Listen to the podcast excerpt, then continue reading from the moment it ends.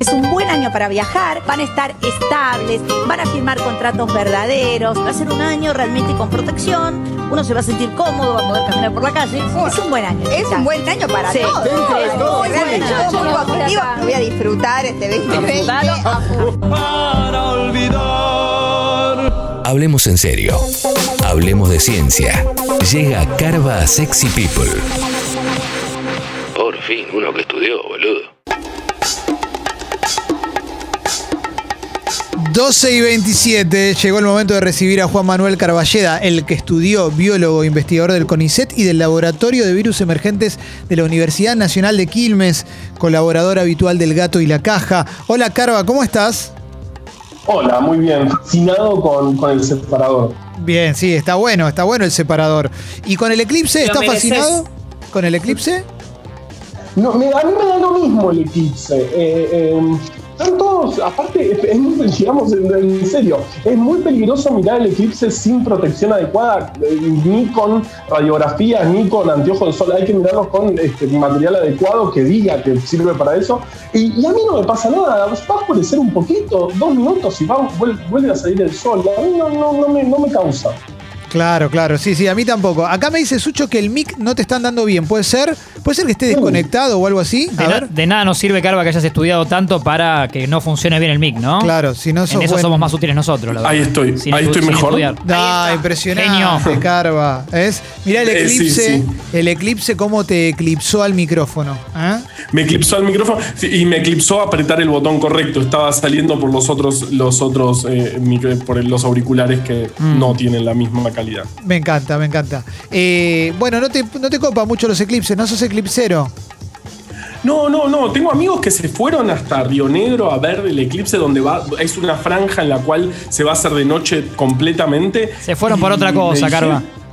Sí, ir hasta allá para dos minutos, de, aparte si es nublado solo se va a oscurecer un poquito. Pero bueno, no, banco que, que- que- que se... Cualquier cosa que nos emocione está bien. Supongo. sí, ¿Vos sí. te sí. imaginás el día con esa familia, no? Mi, am- mi amor, mañana voy con los pibes que está el eclipse en, en Río Negro. Volveré en 6-7 días.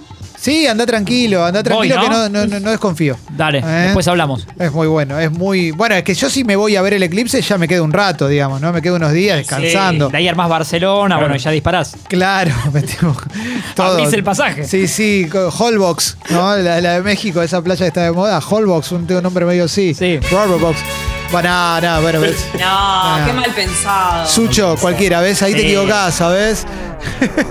No te atendí porque justo estaba contemplando el eclipse. Claro, y ahí No aparece Esto se un montón. hecho de noche. Sí. Pero en esa zona no hay eclipse. Bueno, no importa. No importa. Estaba viendo el video dicen que del se pone. eclipse también. Se llama Eclipse el boliche. Sí. ¿eh? Eso está clarísimo, ¿eh? Eso está clarísimo. Bueno, a ver, eh, vamos a hablar un poco de varias cosas. ¿eh? Primero, como siempre, hablemos de vacunas. Es un nuevo programa que vamos a hacer con Carva ¿eh? Sí. en nuestro canal Mesa y Croma y es sobre vacas, pero, pero también de vacunas. ¿eh? Así que, No estaría mal.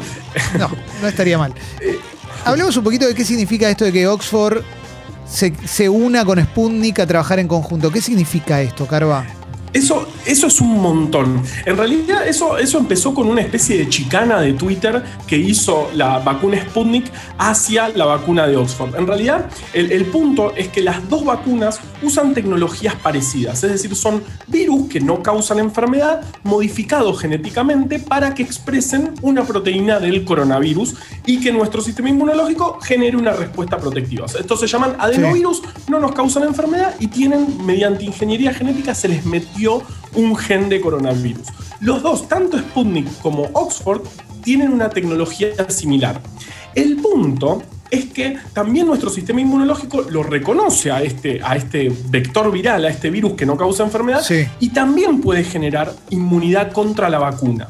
Por eso puede pasar que la segunda dosis sea menos efectiva porque nuestro cuerpo reacciona ante, ante la vacuna y no deja que este, suceda todo lo que tiene que suceder. Bien. Por eso la, la- la estrategia de Sputnik para evitar esto fue usar dos vacunas, dos adenovirus distintos. Son dos adenovirus humanos distintos, el 5 y el 26. Y son una dosis se da uno y otra dosis se da el otro. Bien. Lo que es la, estra- la- la estrategia de Oxford fue usar un adenovirus de chimpancé pensando que, como es de chimpancé, los humanos nunca habíamos estado expuestos y no íbamos a generar inmunidad contra el vector.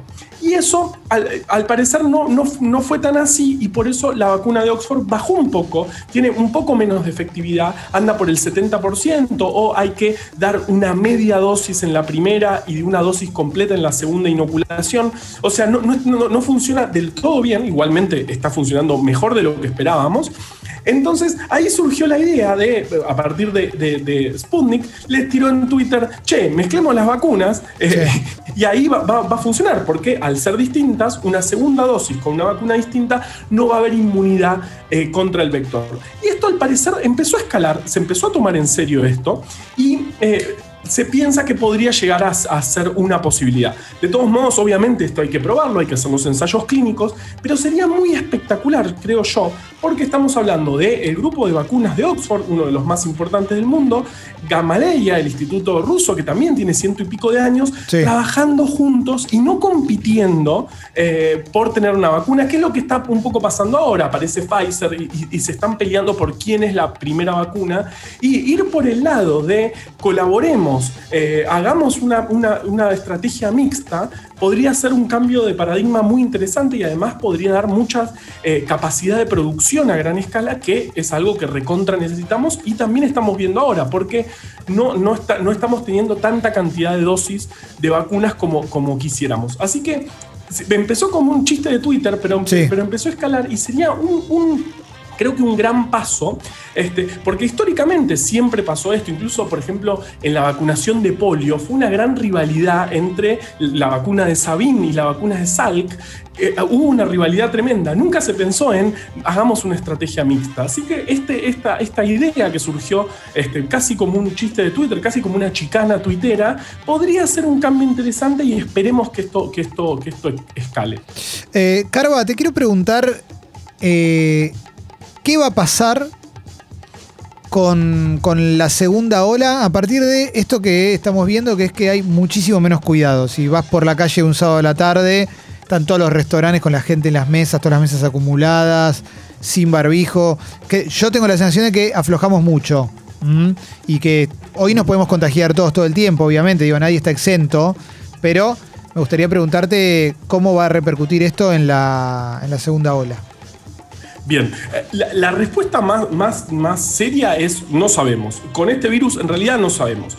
Sí es preocupante el hecho de que estamos viendo, o sea, la caída de casos en Ciudad de Buenos Aires dejó de ser tal y se mantuvo con no tantos casos como vimos, este, por ejemplo, en octubre, pero estamos viendo 300, 400 casos por día. Sí. Eh, provincia de Buenos Aires también desaceleró esta caída. Estamos viendo, como vos decís, muy pocos cuidados y está creciendo fuertísimo, lo, cre- creciendo lo fuertísimo los contagios en Chile, Brasil, Paraguay y en Uruguay también.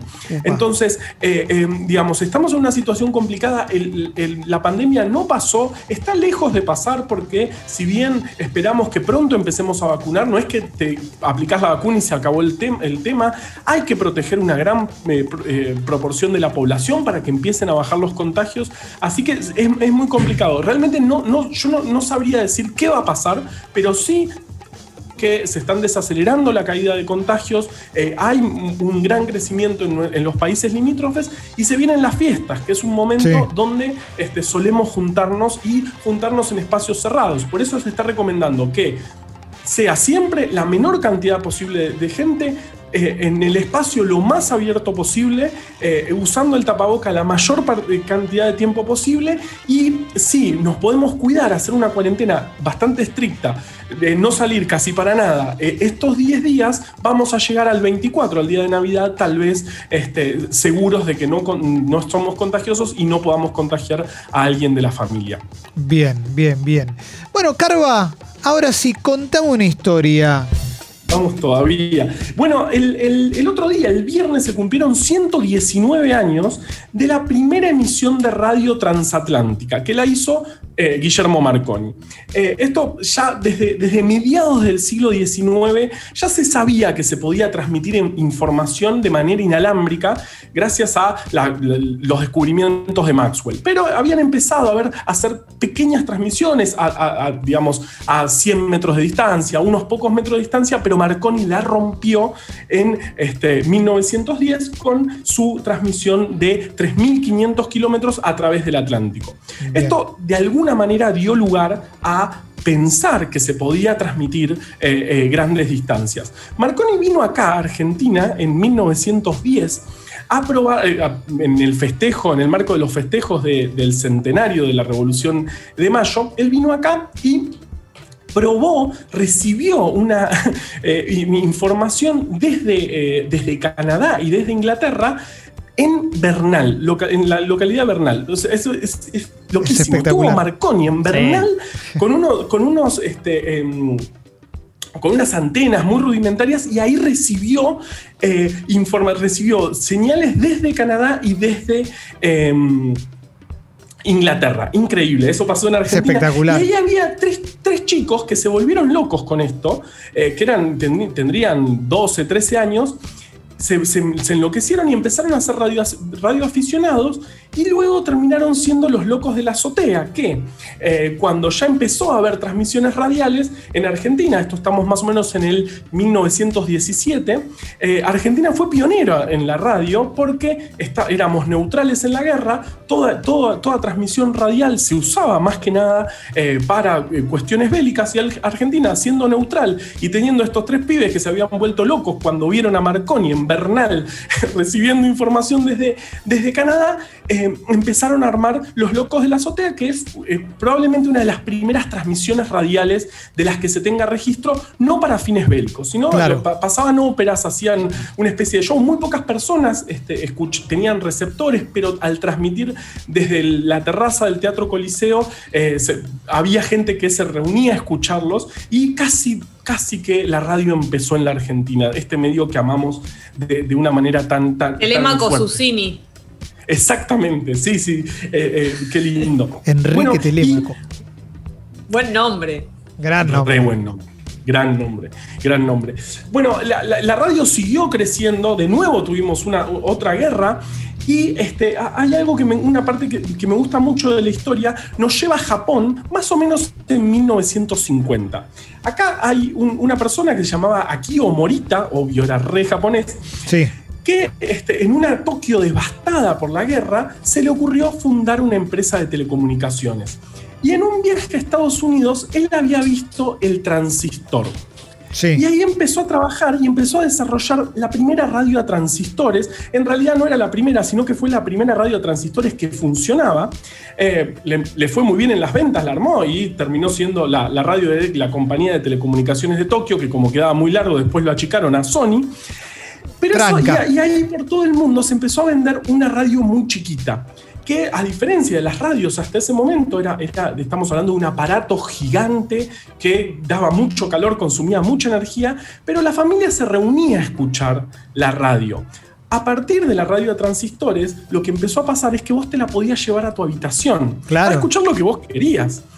Y esa fue una de las grandes revoluciones culturales eh, del siglo XX, probablemente, o de las que se tiene registro, porque por primera vez vos podías irte solo eh, a escuchar, a consumir lo que vos quisieras consumir sin tener que estar en familia o, nada. Podías escuchar lo, lo que quisieras y eso, bueno, todo lo que empezó después, gracias en parte fue a eso. Sí, yo creo que no sé cómo funciona con las generaciones actuales, pero esa cosa de encerrarte en tu cuarto a la noche, a escuchar un programa de radio, para mí eso siempre tuvo una magia inigualable. Inigualable, me parece un momento maravilloso. Incluso mirar la radio, ¿no? A mí me pasaba cuando era chica y era fan así, la- la- todos los primeros años que escuché radio, que no, no es que era tipo una loca mirando la radio, pero como algo de prestarle tanta atención que no estaba haciendo otra cosa, o sea, estaba escuchando la radio, no, no es que estaba mientras, no sé, hablando con alguien, no, no, no, era como si fuese la tele, pero la radio,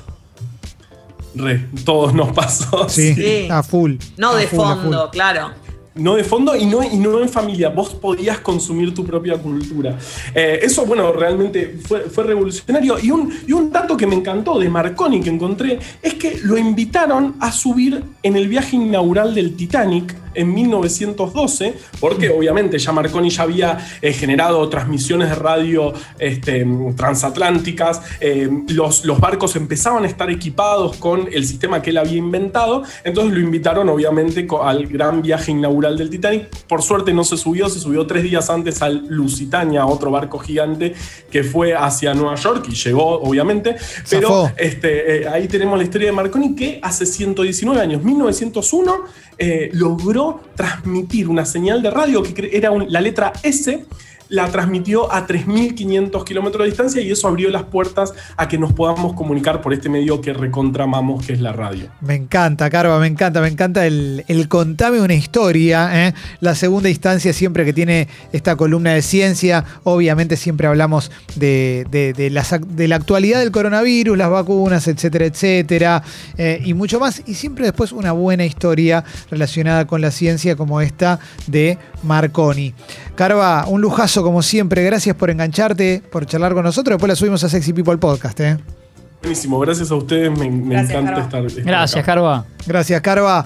Nos vemos, Carva. Te digo gracias. Gracias, Carva. Gracias. Gracias. Nos vemos, Carva. Dale, vamos con la música, Sucho. Sexy People, más que una cuarentena juntos.